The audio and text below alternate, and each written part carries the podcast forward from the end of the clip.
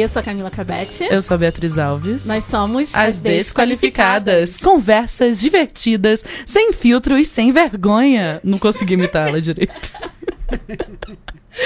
É, gente, vocês não ouviram, mas eu tô sofrendo bullying aqui desde o início, entendeu? Por causa do meu sotaque carioca, mas tudo bem. Boa noite, Camila. Boa noite, Beatriz Alves. A gente tá tentando descontrair, porque os assuntos que a gente tem hoje são muito tensos, é. aí a gente tá tentando descontrair esse começo. É, a gente tem assuntos tensos, porém pessoas fofas. E é, eu acho que vocês vão perceber hoje, e eu acho que a gente tem que falar mais sobre isso. É, estou num dia com muita cólica e muita TPM, e eu gosto de compartilhar isso com todo mundo à minha volta quando eu estou assim. Porque eu acho que todo mundo tem que sofrer junto comigo. Tá, vamos sofrer com você. Muito obrigada. Porque isso tem que ser o estigma, não é mesmo? Está aí sangrando, cheio de dor, mas está aqui, aqui pronta para gravar um novo episódio para vocês. Exatamente. Porque gente. o mundo não pode parar porque isso a pessoa está é sangrando. Isso é amor, isso é força, isso é mulher. Nossa, você... não sei porque eu falei isso. Acontece também no período menstrual a gente tem esses efeitos, né? Pois é, mas a gente tem aqui agora, neste episódio, uma pessoa super qualificada. Vamos lá? Ela deu até uma pausa, né? Não. Vamos é, apresentar essa pessoa maravilhosa, qualificadíssima. A gente costuma perguntar para as pessoas no que você é qualificada. E aí você pode falar qualquer qualificação. Fale o você... seu nome e a sua qualificação, por favor. O meu nome é Lilian Cardia. E eu sou qualificada em ouvir pessoas. Muito bem. Olha, sobre o que, Lilian? sobre o seu tamanho corporal. Pois é, gente.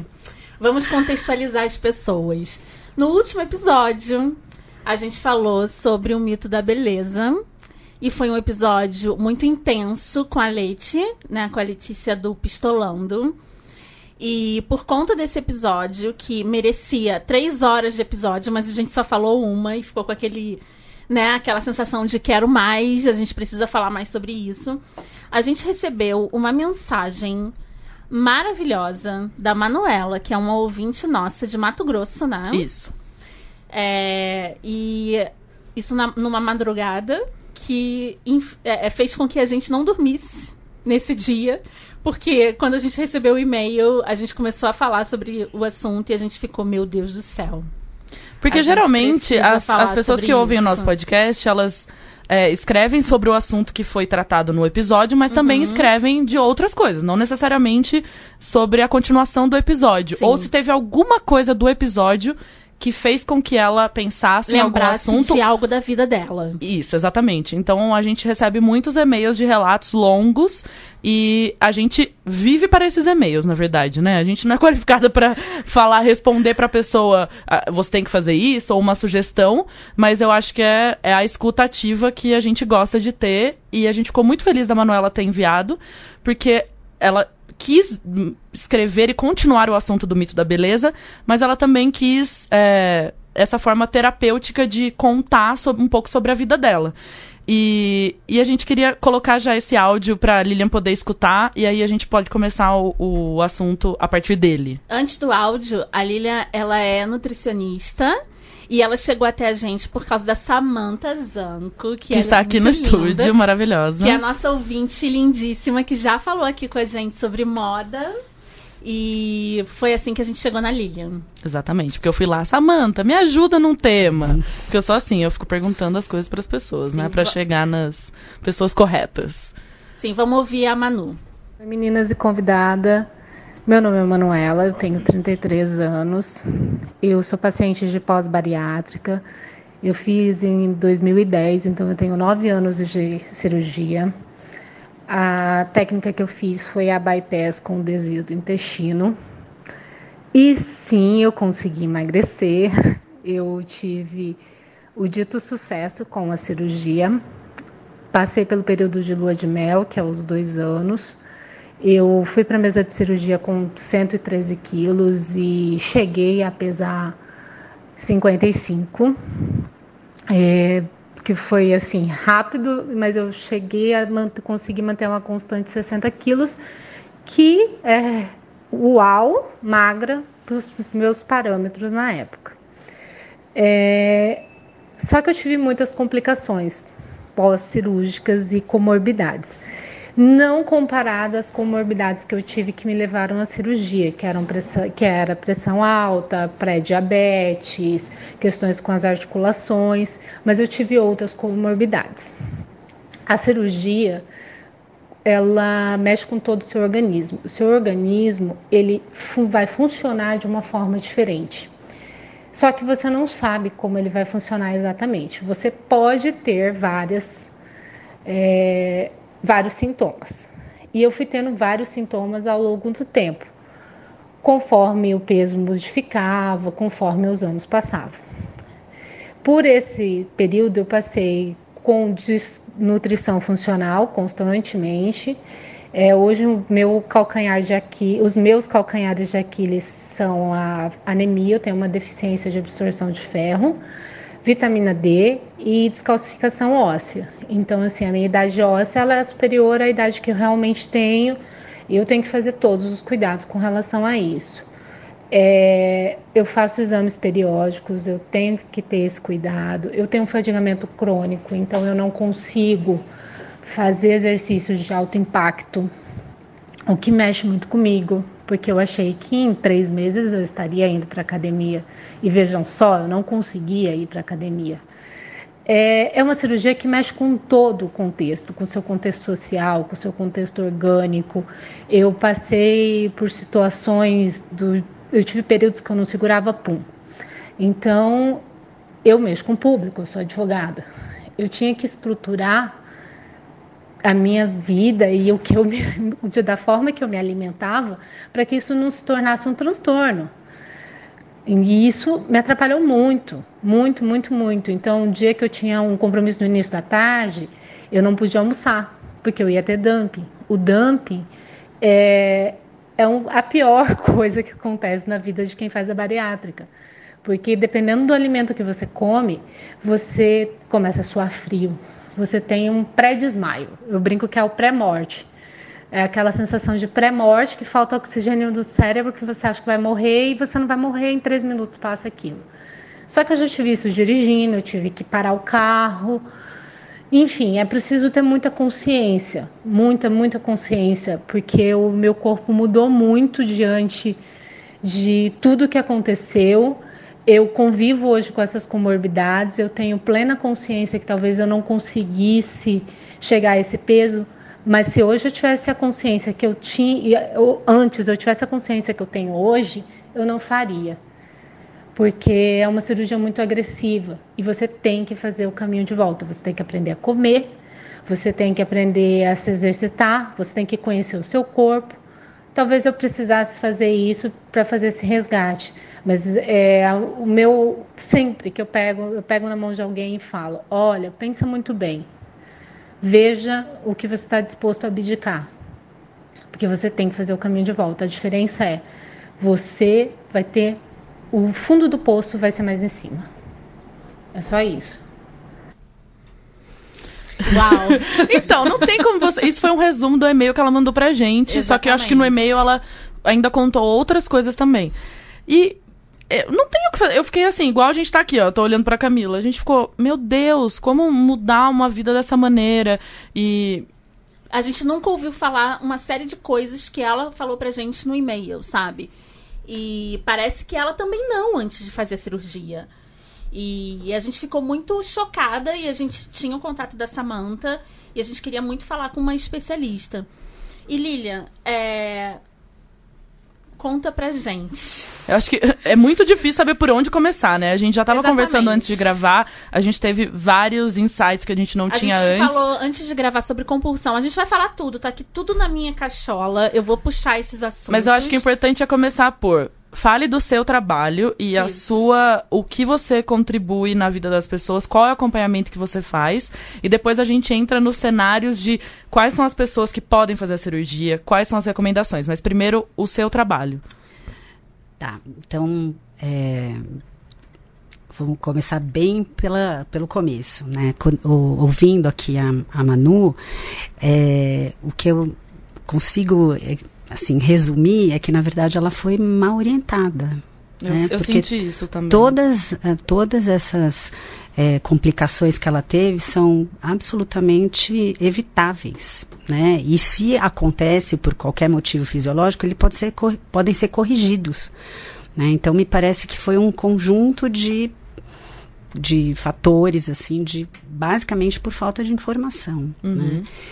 Então, ahn, o que eu faço, na verdade, eu sou nutricionista, eh, trabalho já há mais de 20 anos com cirurgia bariátrica, então minha especialidade é obesidade, obesidade grave, né?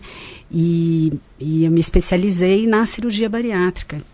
Eu sou acadêmica, inclusive, na, na cirurgia. Eu faço estudos científicos, né? Sou pesquisadora da área de, de nutrição e cirurgia bariátrica. É, eu trabalho numa equipe multi, multidisciplinar, que a gente já nem fala mais multidisciplinar, é- agora é multimodal, né? Porque os, os profissionais que são envolvidos com a cirurgia, eles precisam interagir, né? Então não basta só ter vários profissionais atendendo o, o paciente, mas na verdade eles precisam se falar, inclusive trocar informação sobre o paciente. Então eu faço parte de uma equipe com vários cirurgiões, com, a, com uma psicóloga, que é a, a Luciana Teodoro, e a gente, ao longo desses muitos anos, a gente desenvolveu o nosso próprio protocolo de atendimento desse paciente. Então, o que a gente faz e que a gente valoriza muitíssimo é o preparo cirúrgico. É, então, o paciente que vai se submeter à cirurgia, ele precisa saber onde ele está indo. Então, essa queixa, que é, eu respeito muitíssimo as, as queixas que a, que a Manu te- eh, citou aqui para gente, na verdade, são todas discutidas in- incansavelmente antes do paciente operar. Até porque ele, ele pode decidir continuar ou não né, nesse tratamento eh, depois que ele tem uma informação é, segura, técnica, né, que, não, que a gente não é, nem garante sucesso absoluto e nem fala que vai dar tudo errado, mas a gente apresenta a realidade. E isso pode né? durar meses, anos. Olha, o, o, o nosso preparo, ele consiste em cinco sessões é, minhas, né, da nutrição e cinco sessões da, da psicologia. Foi o número que a gente, ao longo da, desses anos, a gente chegou à conclusão que é um tempo, é um, número bom de, de atendimento. Bom para quê? Porque a gente precisa conhecer o paciente. A gente precisa conhecer a pessoa. De saber- verdade, né? de verdade. A gente vai levantar o tapetinho e vamos tirar todas aquelas histórias que, esse, que essa pessoa tem ao longo da vida com, com o ganho de peso. É, e entender também como é que funciona o alimento na vida dela, né? A gente falou agora há pouco sobre a cultura, essa cultura Compulsão, familiar é. e tal, sobre compulsão. Então a gente, nesse período aí de conhecimento do paciente, a gente vai identificando características pessoais e que e comportamentos que podem colocar o, o- esse indivíduo em risco pós-operatório, em risco, por exemplo, de não dar conta de seguir as mudanças que ele tem obrigatoriamente que fazer. Porque a cirurgia ela é só o meio, né, para perda de peso, ela não é o fim em si, né? Ela a cirurgia é um tratamento é, mais invasivo, evidentemente, mas hoje é o tratamento que a gente tem para obesidade grave. Nós não temos outra forma de tratamento que seja tão eficiente, tanto em perda de peso quanto em melhora das, das doenças, né? São as comorbidades que a Manu falou, é, que são as doenças que estão envolvidas com esse excesso de peso. Há quanto tempo já existe a cirurgia? A cirurgia começou nos anos 50, mais ou menos. É, não sei precisar exatamente, mas é, nesses anos, nesses últimos anos todos, ela já foi é, modificada até chegar nas técnicas mais modernas que a gente tem hoje, que são o bypass gástrico, que é essa técnica que a, a Manu e a Samantha fizeram. É, a, a, o sleeve, que é a gastroplastia vertical, é onde o estômago é removido, né? não tem o desvio do intestino e tem menos é, complicações nutricionais. E tem outras técnicas que são menos uh, utilizadas no Brasil e no mundo, mas as, é, as que são mais, mais é, feitas no mundo todo são o bypass e o sleeve. É, e deve e ter melhorado têm... muito, né, nesses... As técnicas melhoraram muito. Antes, uh, nos últimos, acho que 10 anos, as cirurgias agora são todas feitas por vídeo, então não tem aquela incisão enorme, uhum. né, que faz um corte grande no abdômen, que era super doloroso, o risco de complicação era maior. É, a recuperação era mais lenta. Então, hoje as, as cirurgias são relativamente rápidas, duas horas e meia, mais ou menos. E o tempo de internação é também bem rápido. É, na segunda-feira, à noitinha, eu tive um paciente pa que passou pela cirurgia, hoje ele já está em casa. Uhum. Então, se o paciente mal fica 48 horas né, internado. Então, é, é relativamente rápido. E, é, o que eu mais tenho dificuldade é que a gente, de, a gente vê e houve casos de pessoas que, inclusive, engordam para terem a indicação da cirurgia. Né? Quais são os casos que têm indicação para a cirurgia bariátrica e quais são os casos que vocês negam, assim, que vocês não, não dão a indicação para a cirurgia? Bom, é, a gente, na verdade, eu e a Luciana, né, a sócia que é psicóloga, a gente não tem essa essa capacidade de negar. A gente não nega, a gente acha que todo mundo é candidato desde que ele esteja preparado para uhum. entrar no jogo valendo, né? É, Existem as recomendações do Ministério da Saúde que determinam, então, alguns critérios para as pessoas se submeterem à cirurgia. O critério mais importante, que é considerado especialmente pelos convênios, né, é o IMC. Então, uhum. uh, para o indivíduo ser um bom candidato, ele tem que ter o IMC acima de 35, é, com alguma doença associada. Ou então ter o IMC acima de 40 e aí não precisa ter nenhuma doença associada. Então, para o paciente ser candidato e o convênio é, aprovar e, uhum. e, e, se responsabilizar, responsabilizar pela cirurgia, ele precisa ter essas características.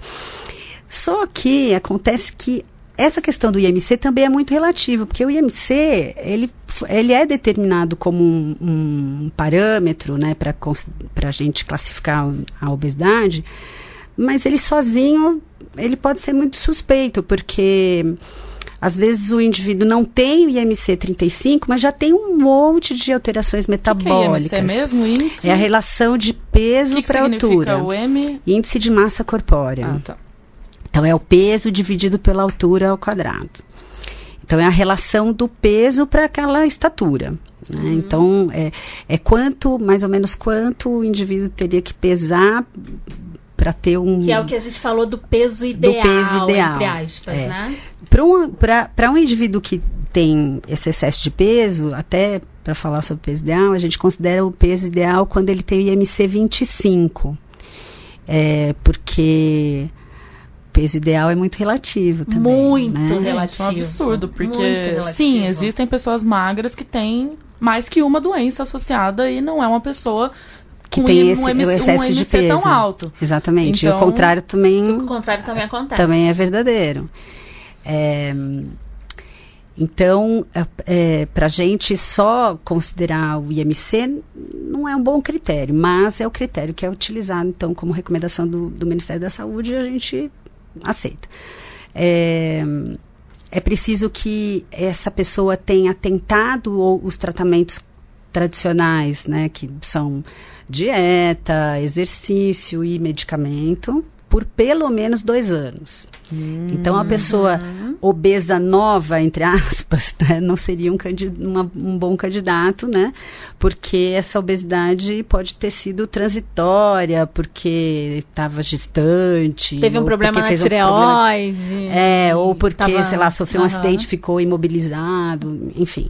Então, primeiro é, preci é preciso que, ele, que essa pessoa tenha tentado outras formas de tratamento. Entretanto, né? Na obesidade grave, a resposta a esses tratamentos é, tradicionais não é boa. Né? Então, o paciente até perde peso. Uhum. Né? A uhum. dificuldade não é perder peso, a, dific a dificuldade é Manter, é ficar magro. Né? Então, uh, os números são uh, meio assustadores. assim Para esse IMC, quanto mais elevado ele está, é, mais difícil ele ter sucesso com tratamento clínico, né? com medicamento, por exemplo. Praticamente 5% das pessoas com os, esses IMCs mais altos conseguem, conseguem ficar magros. Hum. É, ficarem magros. Não, não fica magro. Em algum momento ele vai começar a recuperar peso. E é, e é a história de todo mundo, né? Esse ouvir as histórias do, dos pacientes é mais ou menos isso. Ah, eu já fiz todo tipo de dieta, já tomei todos os remédios, já fiz, já fiz dieta da lua, da sopa, já fiz crossfit. Já é, perdeu peso Já perdi peso, vezes. já voltei, já esse peso sobe e desce, cada vez que ele ganha, ele ganha um pouco mais. É, então, essa é uma história que se repete. E, e, e o que, que é o peso ideal? Bom, peso ideal é muito relativo, né? Porque nós somos um conjunto de histórias, né? Um conjunto lá da genética da, da nossa família, das modificações genéticas que vão acontecendo, é, do ambiente que a gente vive, do tipo de atividade que a gente tem no nosso cotidiano. É, existe essa eh, uma regra que foi estabelecida nos anos 50, acho que é anterior aos anos 50, nem sei dizer, é, por um por, por uma é, empresa de seguros americana. Ou né? seja, é.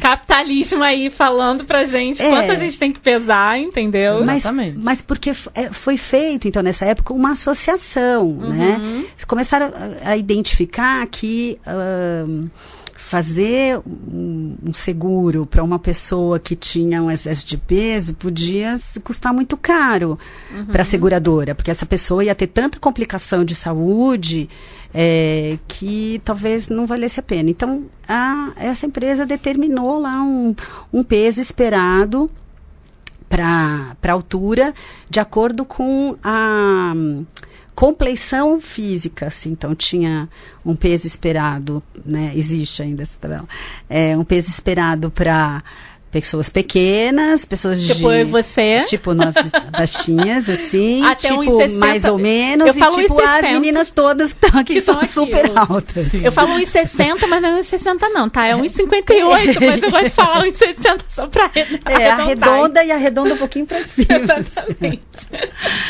então, é é, se estabeleceu nessa época é um peso esperado para a altura. Uhum. Né? Uh, mas isso também depende do lugar onde a gente está. No Brasil, a gente tem uma característica é, mais baixa, né? O brasileiro tem, médio tem 1,70m e qualquer coisa, né? As Exatamente. mulheres 1,60m e qualquer coisa.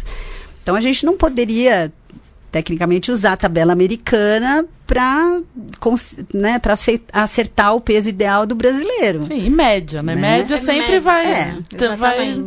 E no indivíduo que tem obesidade grave, é, às vezes o peso, esse peso ideal que agora a gente, a gente estabelece como IMC 25, é, ele nunca teve, ou ele teve IMC 25 quando ele tinha 12 anos de idade. É.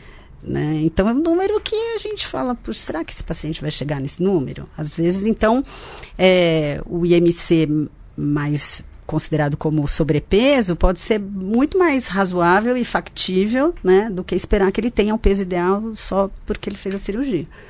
Às vezes, só dele ter diminuído 15% do peso, 20% do peso que uhum. ele tinha, ele já está saudável. Não, e eu, eu gostei muito que você falou, ah, não existe outro método tão eficaz no caso das pessoas que têm esse MC ou precisam fazer a cirurgia. E eu acho ótimo isso, mas ao mesmo tempo, é, isso é como a minha cabeça funciona. É muito difícil viver dentro da minha cabeça. Aí eu penso assim: a pessoa acabou de sair da cirurgia. Uhum. Ela tem que ficar muitos dias sem poder comer, basicamente, né? Com líquido e tal. Meu irmão, você deixa 20 dias sem comer, só tomando liquidinho ali, eu vou emagrecer também, entendeu? Ok, né? Mas aí eu não vou ter um impedimento corporal que Sim. eu sou obrigada.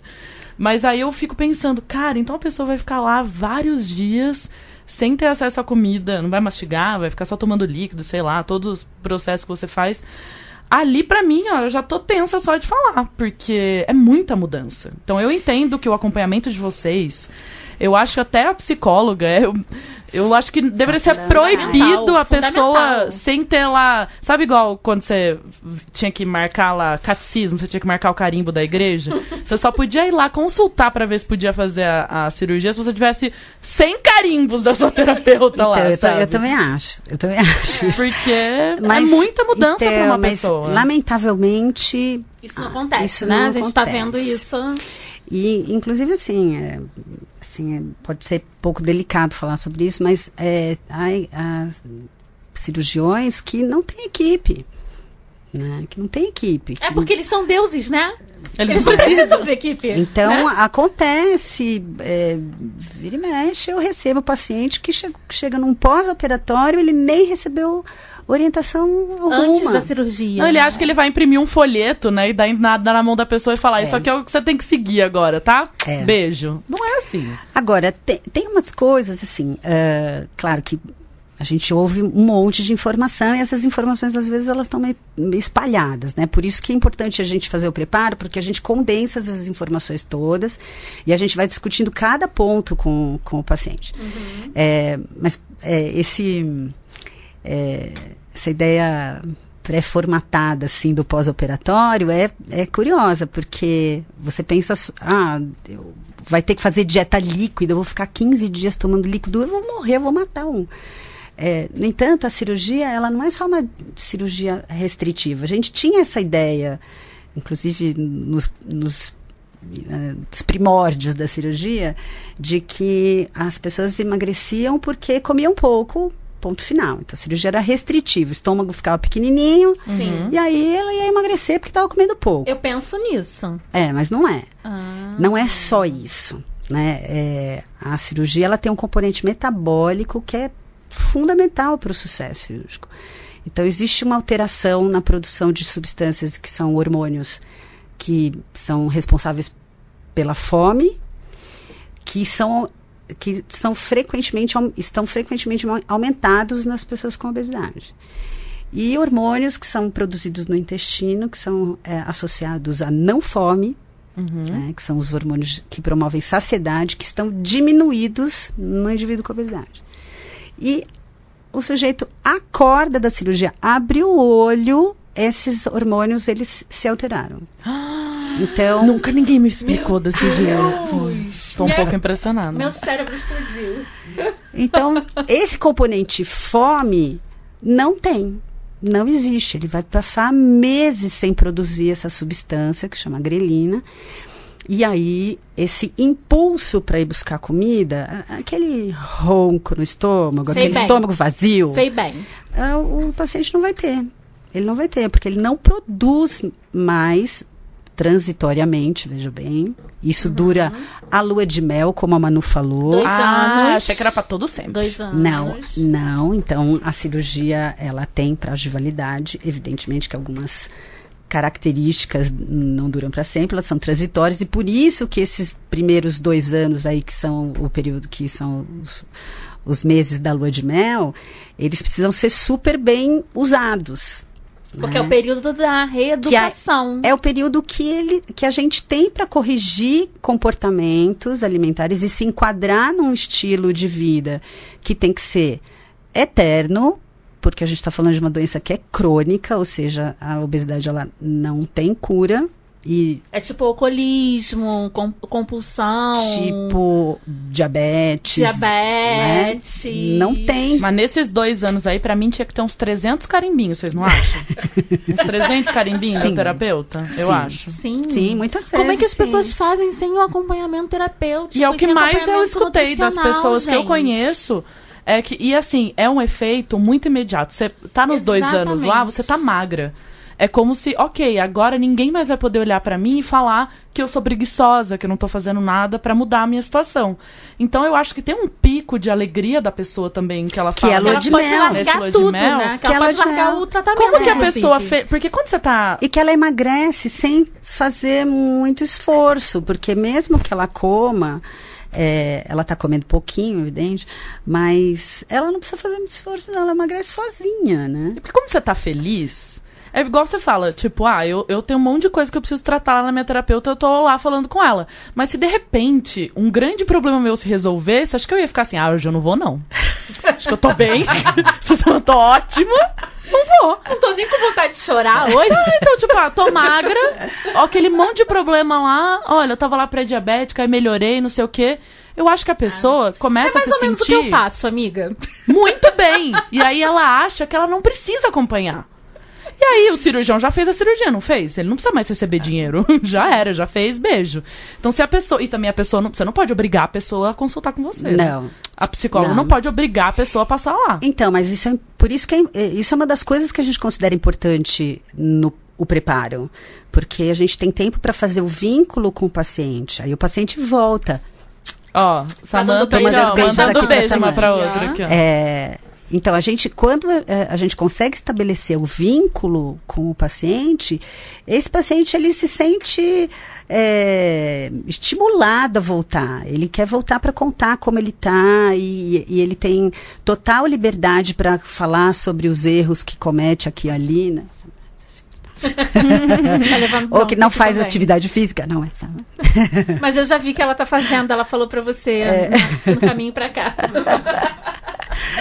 É, hum, então, olha como é importante a gente é, criar esse laço com o paciente antes dele operar, porque aí ele se sente seguro. Qualquer dificuldade que o paciente tem, ele vai e, frequentemente falar com a gente primeiro, antes do cirurgião, né? É, porque tem que Porque a rolar gente aquela tem um coisa contato de... maior com o Não paciente. sei do se responsabilidade é a palavra, mas eu, eu acho que tem que ter um- um- uma, uma relação mais próxima. Sim. Porque eu acho que eu sempre. É o que eu fico pensando. Antes da gente saber esse monte de informação, também, antes da gente gravar, a gente aprendeu um monte de coisa. Eu tinha uma ideia muito simplista. Então, ah, a pessoa. Deixa eu contar. Quando a, Ok. gente, a gente chegou na mesa, a gente tava comendo antes da, da, daqui. E a gente falou de compulsão. Quando a gente, a gente perguntou pra Lilian o que, que é compulsão, mas antes da gente falar que, que era compulsão, todas nós que estávamos na mesa Falamos, falamos, "Ah, a gente é nós compulsiva." somos compulsivas. E aí, E aí a ele Lilia falou, falou: então. não são. Eu acho que não. O Eu que, acho que é compulsão, É. Lili? Conta o que você contou pra gente, que eu É. acho que isso é muito importante. Vamos definir. Vamos né? definir. A gente já tem tantos rótulos. Sim. né? Exatamente. Eu sou magra, eu sou muito alta, eu tô muito gorda, eu tenho muito perna grossa, enfim, a gente fica o tempo inteiro se rotulando para caber nos, nos tipos, né, que a gente tem que representar na vida. É, e, é- e tem sido muito associado esse, essa expressão né, de compulsão, como se todo mundo que tivesse excesso de peso fosse compulsivo. E na verdade não é. A compulsão, esse transtorno de compulsão alimentar, ele tem umas características. É, então, o, indivíduo ele tem um consumo alimentar exagerado, mas o exagerado é muito maior do que uma pessoa comum conseguiria comer num período bem curto. É tipo três tabuleiros de bolo em menos meia de uma. hora. É, meia hora. É, o tem- o período do, do a- é, a gente chama até ataque de comer mesmo. É Até um- sete, né? é um ataque de comer. É, nesse, nesse período, ele pode comer alimentos variados, assim, que não tenham nenhuma relação. Ele pode abrir a geladeira, comer comida fria, comer doce, salgado, tudo ao mesmo tempo. É, ele sente praticamente uma diminuição no nível de consciência. Então, ele vai comendo sem pensar. Não praticamente percebe sem tá sentir. É, praticamente sem sentir até o paladar. Não tem a ver com ansiedade. É, não precisa necessariamente estar envolvido com ansiedade, mas está envolvido com, um, com recompensa. Então, é uma área né, do cérebro que é, exige é, recompensa toda vez que tem um estímulo negativo que não precisa necessariamente ser dor, né? Pode ser dor física, mas pode ser dor emocional, Uhum. Pode ser como, tristeza. como ansiedade ou depressão ou é, irritação, enfim, a gente a gente vai lembrando é, curio- curiosamente assim ao longo da vida, né? É, quando a gente é criança, cai, né, rala o joelho, daí a mãe vem e dá uma, uma água com açúcar. Daí quando a gente começa entra na adolescência, leva um pé e aí se acaba no chocolate. Né? E depois a gente fica adulto e leva a bronca do chefe e sai para beber. Enfim, ao longo da vida a gente vai fazendo associações de dor e de recompensa, pronto. Aí já está feito carimbado e a gente, toda vez que levar um pé, a gente vai comer chocolate. toda vez que a gente levar uma bronca, a gente vai ter um outro comportamento. Então, embora ele seja. Uh, uh, essa associação seja é, construída ao longo da vida, o impulso não é. O impulso é um defeito do sistema de recompensa. Né? O indivíduo começa é, aquele ato que pode ser alimentar, né? Mas pode ser outras formas, por exemplo, drogas, álcool, Sexo. sexo atividade física. É, mas ele não consegue parar. Então, é, Esse a compulsão precisa ter essa característica. A compulsão, Não é ela é um defeitinho que você nasceu com ela. É. Então ela tem que ser tratada assim, pro resto você da vai ter que vida. ter tratamento pro resto da vida. Se não vai ser a comida, vai ser outra coisa. Agora, a cirurgia conserta a compulsão? Não, a cirurgia não conserta a compulsão. E, e isso, esse é um dos motivos também é, pelos quais a gente tem que fazer o preparo para identificar se esse paciente é compulsivo ou não. E não, nem todo obeso grave é compulsivo. Tem um número, assim, uma, uma estatística alta, em torno de 40%, mas não dá para a gente falar que todo mundo é.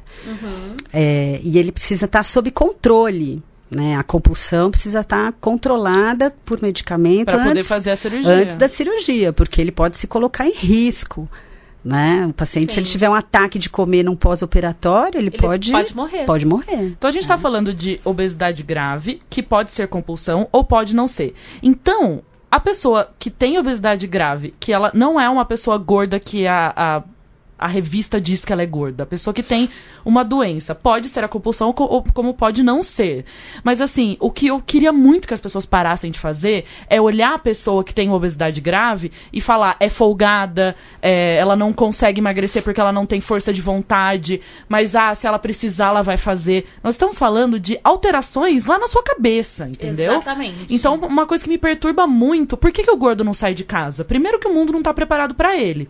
Mas ele não sai de casa porque ele não pode estar sentado na frente de um prato de comida que a pessoa acha Sem ter que alguém policiando. Exatamente, ah, é porque ele é compulsivo, ah, porque ele faz isso porque é, as pessoas dão um monte de nome, sabe? É mimado, por isso que faz isso. Ah, é preguiçoso. Uhum. E é por isso que eu queria entrar nesse assunto. Foi muito bom você dar uma introdução, porque existe uma discussão muito grande na internet. Obviamente, nós não somos qualificadas para entrar nessa discussão, mas eu queria que você falasse, que eu acredito que você já tenha entrado no- nela, que é a questão do body positive, né, da- das mulheres é, é, gordas na internet como uma forma de se autoafirmarem é, autoafirmarem a imagem, de melhorarem a sua autoimagem na internet. A gente tem dois lados aí. A gente tem um lado das mulheres que não seguem padrões né, pré-determinados, que antes eram marginalizadas e eram obrigadas a ficarem em casa e não podiam sair de casa e eram sempre vistas como as preguiçosas, as que não, né, tipo, compulsivas ou e etc e tal, ou doentes e tudo mais. E a gente tem um outro lado que é do pessoal falando que, cara, que absurdo, olha só, elas estão fazendo uma apologia a uma doença que é a obesidade. Olha só como é que a gente tá num período complicado. Sim, de, De- porarização de em todos os polarização. aspectos. Inclusive, É. Exatamente. tem gente É. que não é a favor do movimento de. de... Body positive, body positive por conta disso, né? É, eu acho que. É muito, é muito complicado você falar, ah, essa pessoa gorda tá autorizada, essa pessoa gorda não tem que emagrecer. Exatamente. Então eu acho que tem um diversas. E assim, também é o que ela sente, né? Porque às vezes você até falou de ter doença associada. Às vezes ela é uma pessoa que, dentro do IMC, tá lá no número que a Organização Mundial da Saúde fala que ela tem que operar. Mas pode ser que ela não precise necessariamente operar e que ela pode viver daquela maneira sem ter um monte de doença associada.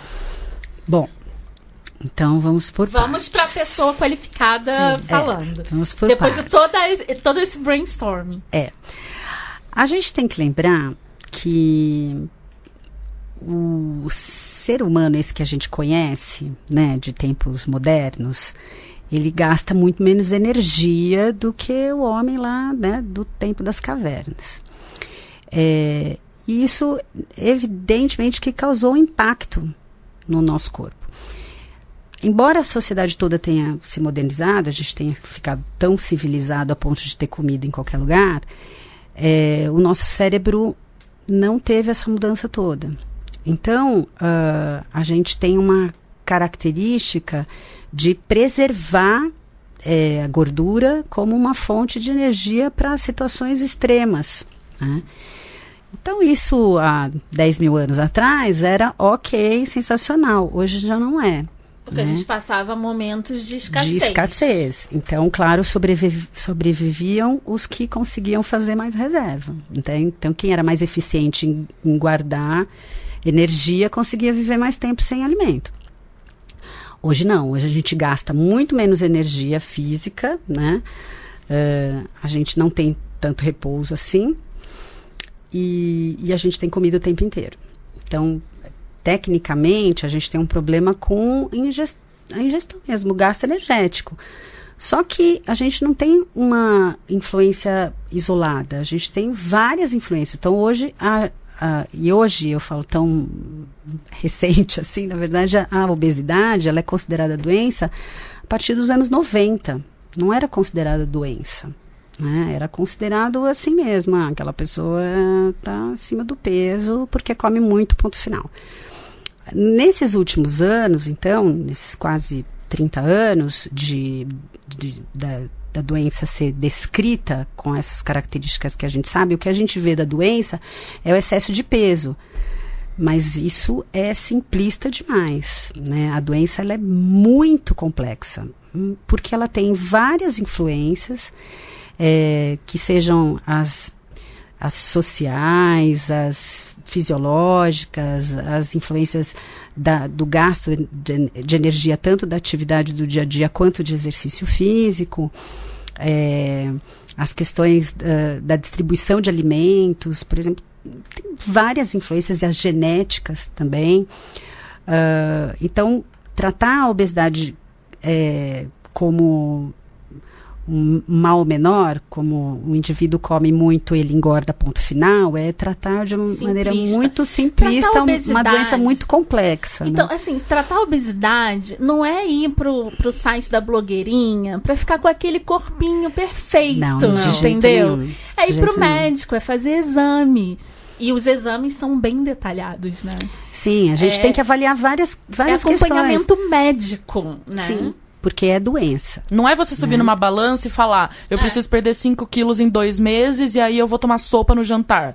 Não é isso exatamente, que a gente tá falando. Não. Não é você ter a pressão estética de querer entrar no vestido mais bonito no final de semana. É realmente você fazer um acompanhamento com a frequência de, dita pelo médico, enfim, para ver como é que o seu corpo está funcionando.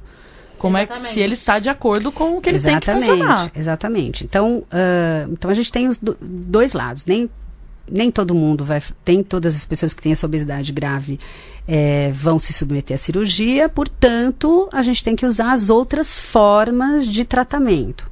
Que não, se, que não precisa necessariamente ser perder peso, mas controlar o peso, porque a doença ela é progressiva. Você vai engordando mais. Vai né? engordando mais. Então, ela é crônica, não tem tratamento definitivo, nem tão pouca cirurgia. Ela é progressiva, então ela vai piorar e não necessariamente aumentar peso, mas associar outras doenças, né? E ela é recidivante, então ela é uma doença que ela sempre vai voltar, né? O paciente, ah, mas eu sou, agora eu sou magro. Não, agora você está magro, uhum. né? Mas a doença está lá determinada, que pode ser geneticamente, mas é, tá marcado em você. Está determinado lá. E uma vez que a gente aumenta o peso, esse peso novo é o peso estabelecido como novo set point. Então, é, a gente vai sempre voltar ao peso maior que a gente teve. A tendência é sempre da gente emagrecer. Bom, a gente emagrece 10 quilos e depois a gente ganha 12, pronto. Esses dois que a gente ganhou uhum. já mudou o set point novamente. É, eu tenho o meu caso, que eu quero. A gente sempre dá a cara tapa, né? Então vamos dar aqui a cara tapa. Eu, obviamente, não tenho problema de obesidade grave, nunca tive, nunca cheguei em obesidade grave, mas eu tenho um problema de obesidade na minha família, então tá na genética. E eu tenho muitos problemas é, hormonais por conta da, do hipotireoidismo. Eu tenho tire, tireoidismo de Hashimoto. Então, eu tenho muito, muita. Os meus hormônios se desregulam muito facilmente. E a minha facilidade de chegar à obesidade é muito é, é incrivelmente rápida, assim. E quando eu começo a ganhar peso, e eu não preciso comer muito para isso, né? Isso não está associado à compulsão. É, obviamente eu, eu, gosto de comer coisa que engorda, quem não gosta, né? Mas uhum. eu não, não como tanto, mas eu consigo ganhar peso mesmo não comendo exageradamente como algumas pessoas comem. E quando eu ganho, eu me sinto muito mal e eu fico doente. Eu fico com. É, eu fico pré-diabética, eu fico toda fodida de hormônio, eu fico com as minhas taxas. Tem, eu tenho que tomar injeção de B12, eu fico toda. Mas fudidaça, fudidaça mesmo. E aí, é, eu tô fazendo um acompanhamento médico, e em alguns meses eu tô tomando. Tô, tô bem fudida. Eu gosto de repetir essa palavra, porque mostra Ela muito... tá mesmo. Ela tô não mesmo. consegue comer direito. Não tô comendo. Então, eu tô tomando injeção, tô tomando uns remédios que me deixam bem mal, é, para regredir algumas coisas que estavam acontecendo com o meu corpo, não sei o quê. E eu fiquei muito chocada alguns, algumas semanas atrás, porque eu tirei uma foto que eu tava com uma bermuda ciclista de jeans e um top. E eu tirei uma foto na frente do espelho e coloquei um dizer mulher de 40, isso no, no meu perfil pessoal. E, e as pessoas me chamaram de magra. Como se fosse um elogio. Não, elas hum. fizeram, elas te elogiaram dizendo você é magra. Elas validaram você. Elas me validaram de magra. Tipo, eu fudida, não conseguindo comer, perdendo a, a razão de viver. tipo, sabe? Tipo, deprimida, é, tomando injeção, porque até você regular os seus hormônios, você se sente muito mal com todos esses medicamentos. Uhum. E e todo mundo super feliz com o tamanho da minha cintura. Obviamente, eu, eu não. Eu não levo nada do que aquelas pessoas falaram para mim a mal, porque eu entendo que as intenções são sempre positivas. Ah, isso me... é na cabeça da Camila, tá, gente? Porque pra mim não é isso aí, não. Pra mim, as pessoas só validam mesmo a outra quando tá magra. Não. Essas pessoas tudo devia ir receber o carimbinho da terapeuta, entendeu? Não, eu, eu não sou assim. Eu, eu prefiro achar que a intenção é boa porque, é, tipo, querem me agradar e querem falar que eu tô bem, pra minha idade e tudo mais. Então, eu não vou ficar polemizando ali na rede social e tudo. Uhum. Mas isso me chocou, sabe? Porque as pessoas acham.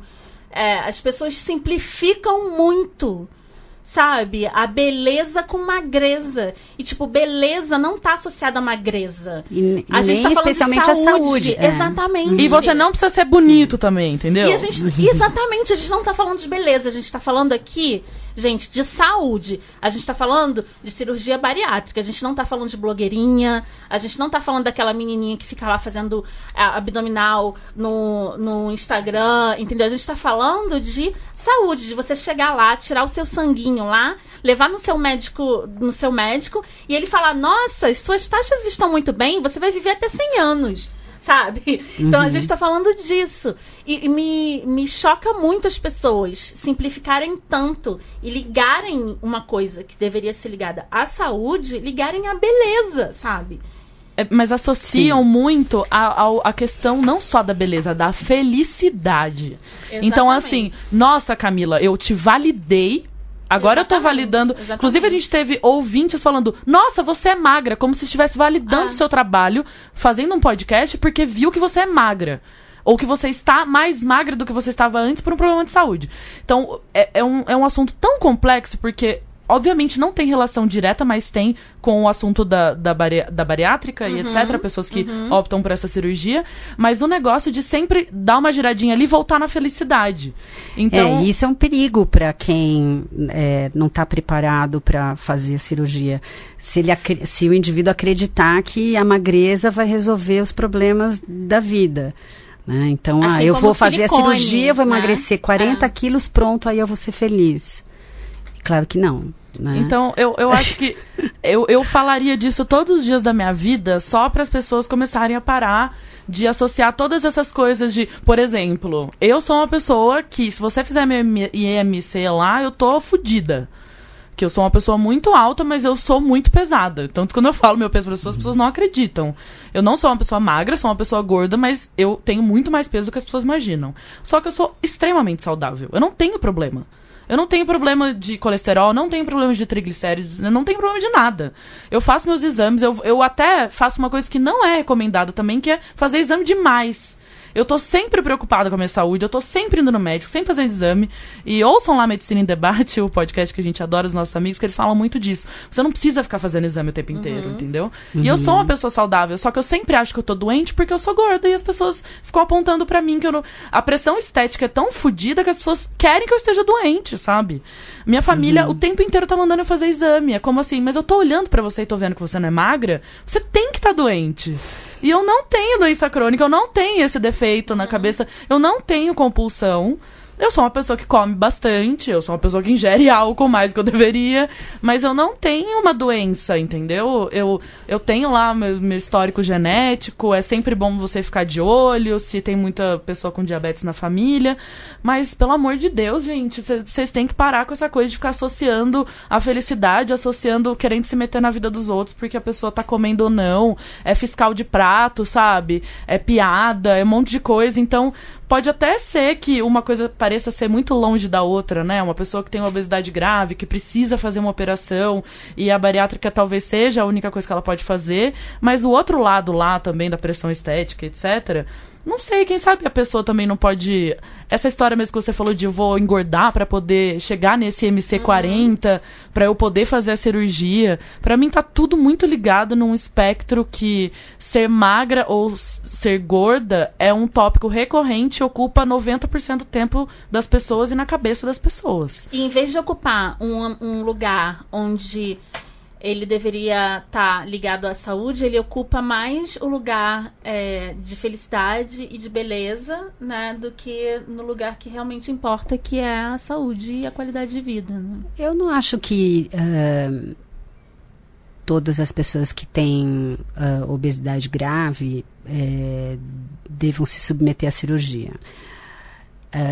O que eu acho que é preciso é automonitoramento. Então, se a mulher ou o homem tiver o excesso de peso e ainda que já num grau de, de que, que fosse o, o IMC 35, por exemplo, indicativo para a cirurgia, se, ela, se esse indivíduo está se monitorando, está fazendo avaliação médica sistemática, uma vez por ano, é, e está acompanhando os seus parâmetros lá de saúde.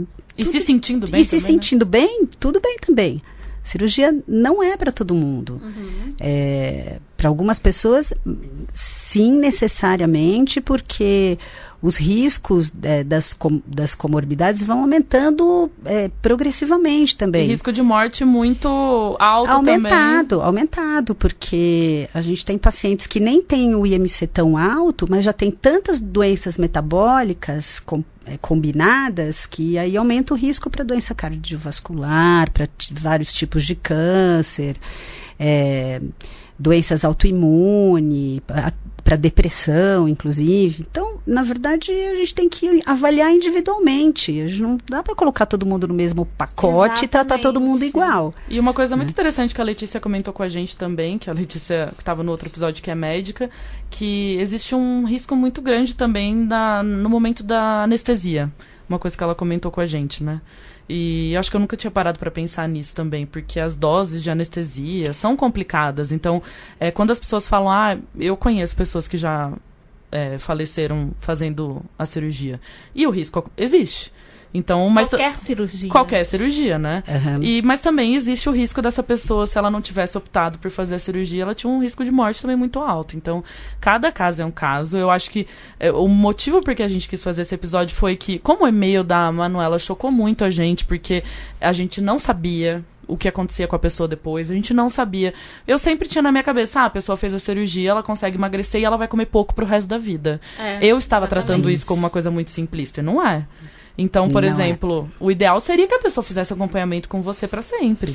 Então, a recomendação é de que o paciente vai ter alta do, do cirurgião, vai ter alta do, do psicólogo, mas não vai ter alta nunca do nutricionista. Sim. então, eu, normalmente eu não dou alta, eu sou abandonada. Samantha não abandonou você. a Samanta não, a Samanta está ali do meu ladinho. É, muito bom. mas os pacientes, eles, a grande maioria abandonam o segmento.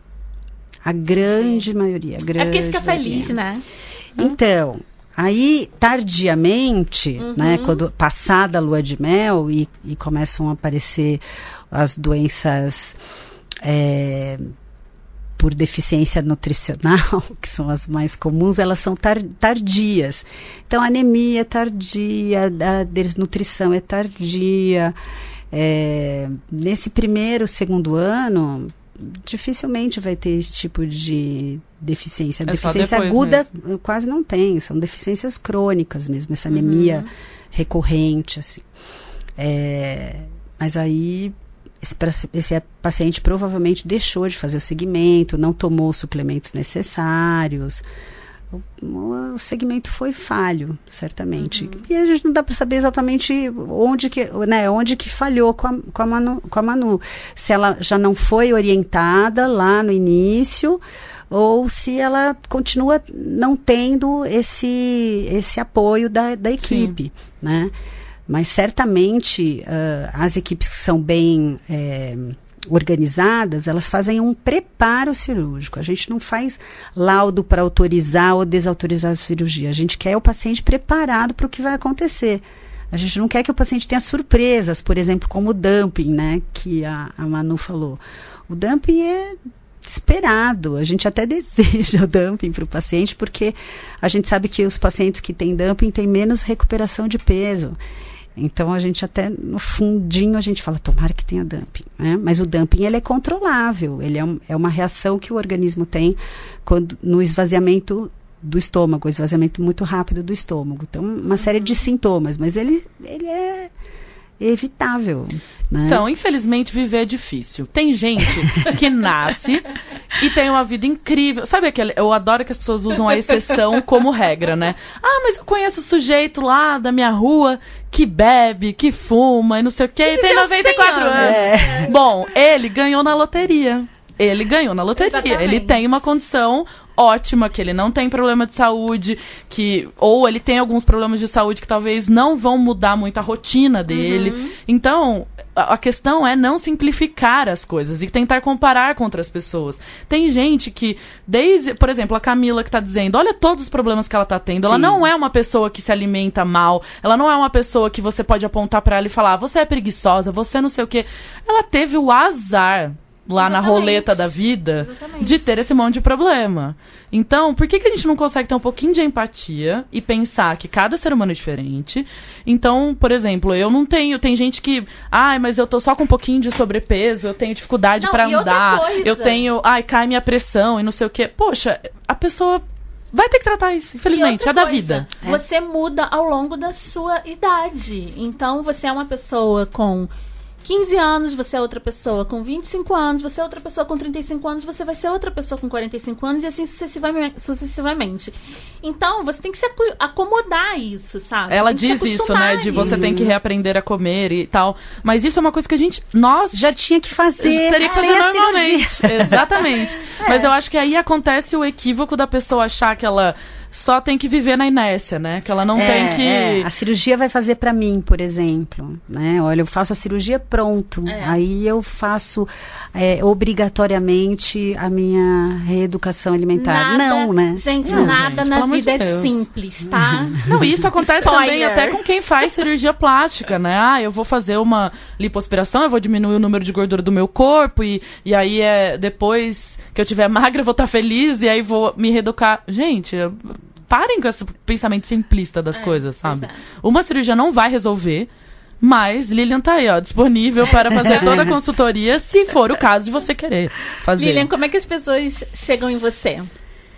É, eu tenho um, um- um consultório é, aqui em Genópolis e junto com a Luciana Teodoro, que é especialista também na cirurgia bariátrica. É, e eu posso dar meu número? Claro, por, favor. O número do consultório é 3237-2412. São Paulo. Aqui em São Paulo, isso, no bairro de Genópolis. Então é importante Você tem um e-mail também para as pessoas entrarem em contato? Sim, é liliancardia.gmail.com. Então é isso, né, gente? Você pode, se você tiver um caso de obesidade grave ou quiser. E eu acho que essa, esse caso que a gente falou, né? Porque fica muito na cabeça a coisa de engordou para fazer, enfim, eu É, fico muito chocada com essas coisas. Mas também, acho que essa pessoa tem que falar com essa equipe, sabe?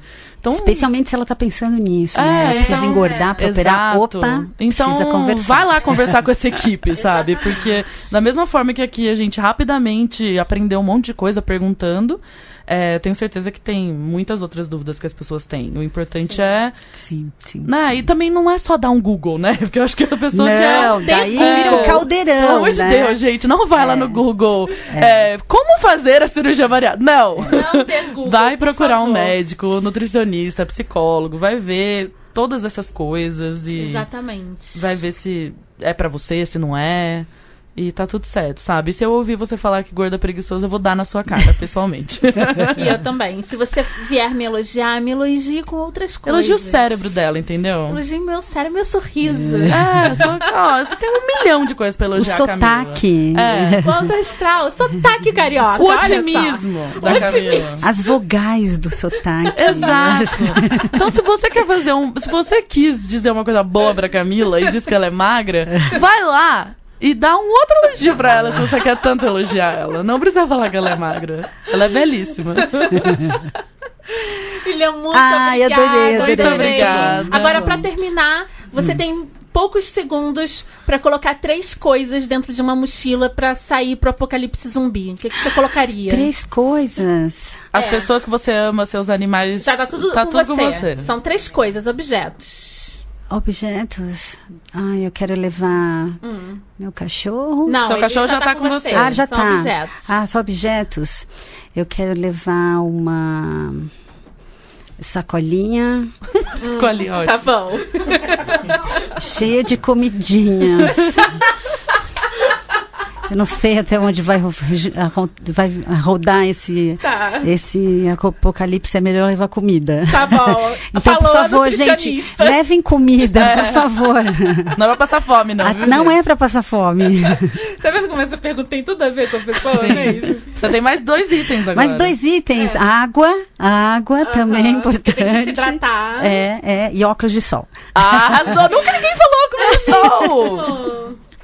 Obrigada, Muito Adorei, meninas. Como é que as obrigada, pessoas chegam na obrigada. gente, Bia? Elas podem entrar no Instagram, que é As Desqualificadas. Elas podem ir no Twitter, que é Desqualificadas. Elas podem mandar um e-mail, asdesqualificadas.gmail.com. Sim, Elas podem mandar carta pra Central 3. sim. Elas podem mandar uma mensagem na rádio. Elas podem mandar mensagem pro Leandro. Podem. Fala um oi, Leandro. Oi. E como é que as. Ah, tem Foi, uma- foi muito econômico? Você Foi, queria? foi. Foi, mais, queria mais. Você tá boa? Tá bom, e Não deu pra perceber, né? Tô uma hora aqui com você. Não deu pra perceber. A pergunta foi só retórica. E o que mais, Camila? E os nossos, nossas redes sociais pessoais, né? Fotos da Bia. E Camila Cabete, só normal. Então isso. Obrigada, gente. Ai, obrigada, gente. Um beijo. Beijo.